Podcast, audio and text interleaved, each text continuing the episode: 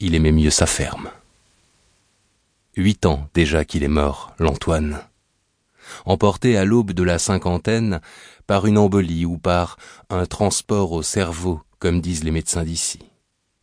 Aujourd'hui, tous les proches, les amis, les cousins sont là pour entourer Marie, sa veuve, la mère des quatre fils aux moines.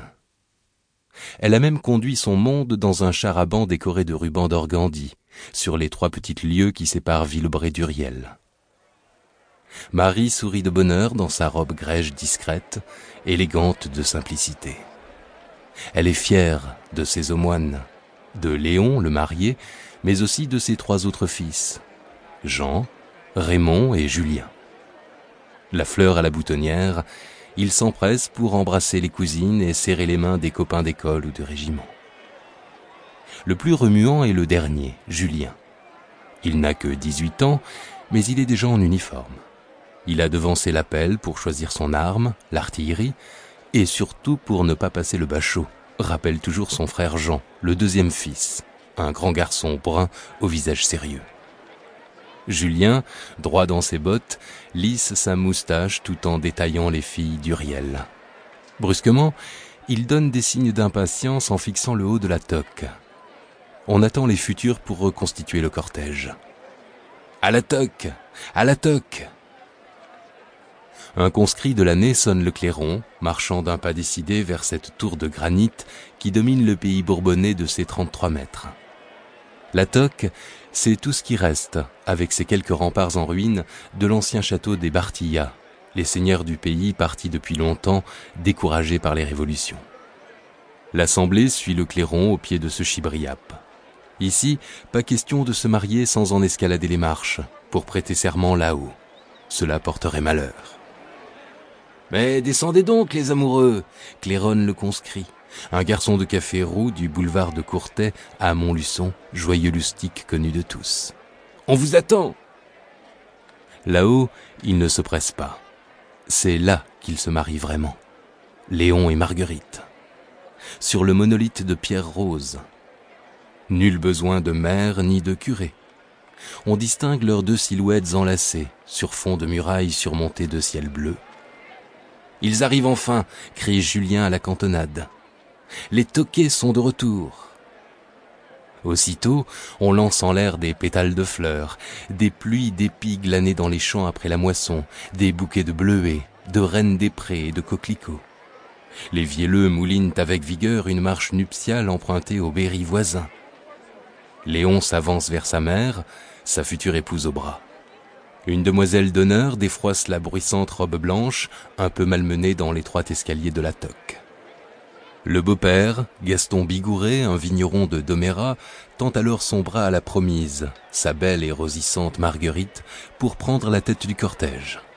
Saisissant celui de Léon, Marie moine leur emboîte le pas, suivi de ses trois fils qui ont invité les cousines germaines à marcher avec eux. Puis viennent les parents et amis des deux familles, ceux de la Baudre, d'Archignat, de Domérat, enfin ceux que l'on appelle par dérision les étrangers, des confins de Néris ou de Durda-la-Requille. La petite église romane aux murs épais de Châteaufort est vite comble. Ceux qui n'ont pas trouvé place dans la nef se pressent à l'entrée et se haussent sur la pointe de leurs souliers pour ne rien perdre de la cérémonie éclairée de grands cierges. Quelques femmes intiment le silence à leur mari afin de saisir les échos de l'harmonium paroissial sur lequel la fille du pharmacien plaque les accords sourds de la bénédiction. Dehors, en face, à la terrasse du café des amis, on guette la sortie avec impatience.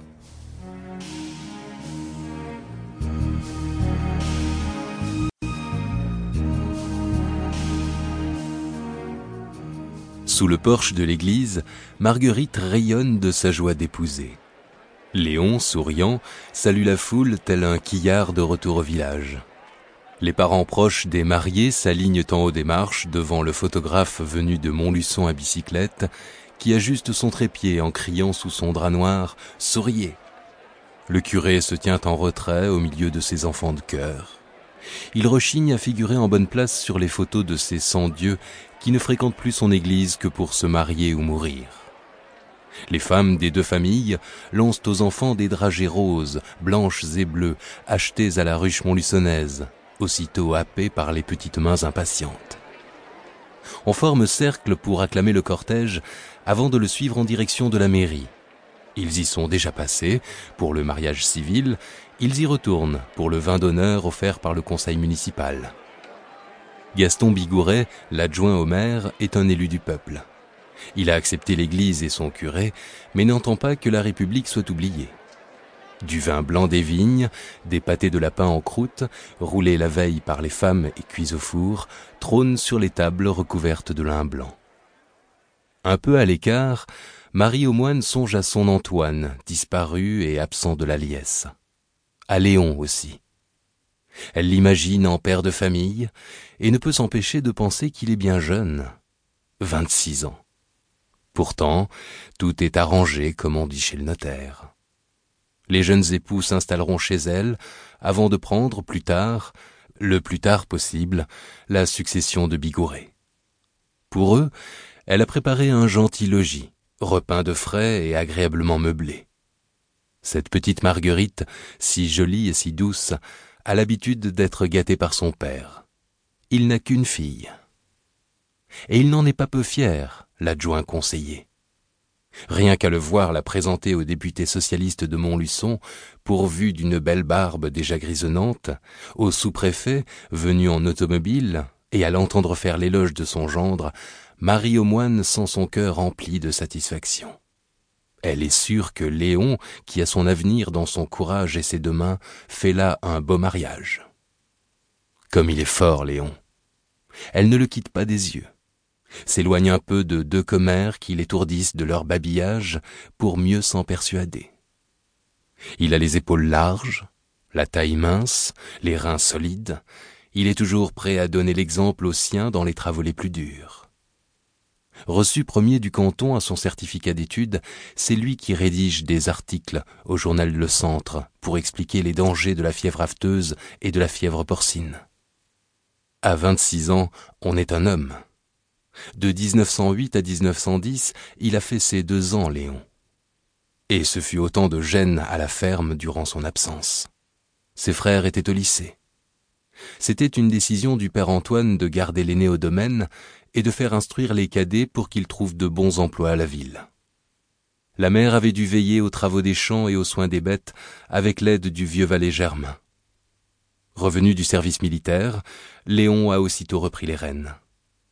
Depuis, on engrange de belles récoltes et le troupeau prospère. Il est le seul à bien connaître la culture.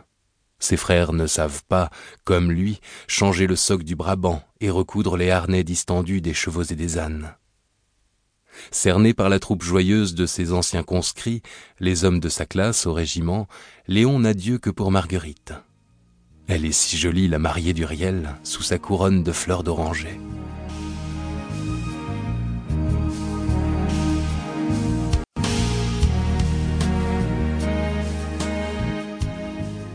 Les carrioles empanachées se succèdent sur la route d'Uriel qui mène au domaine des Bigourets. Bel ensemble de bâtiments disposés en carré autour d'une maison de maître, datée sur la pierre de 1840. Il comporte plusieurs dépendances, comme en possédaient jadis les propriétaires résidents qui s'occupaient eux-mêmes des cultures. Au fond de la cour ceinte de bouchures d'églantiers, une mare au canard jouxte un peuplier vieux de deux siècles. Mon arbre de la liberté, plastronne Gaston Bigouret, sûr qu'il a été planté par les ancêtres de 93. Les équipages franchissent le porche et s'alignent le long de la façade de la maison à gauche du petit escalier de pierre d'entrée qu'on a fleuri de rosiers et de grands datura blancs.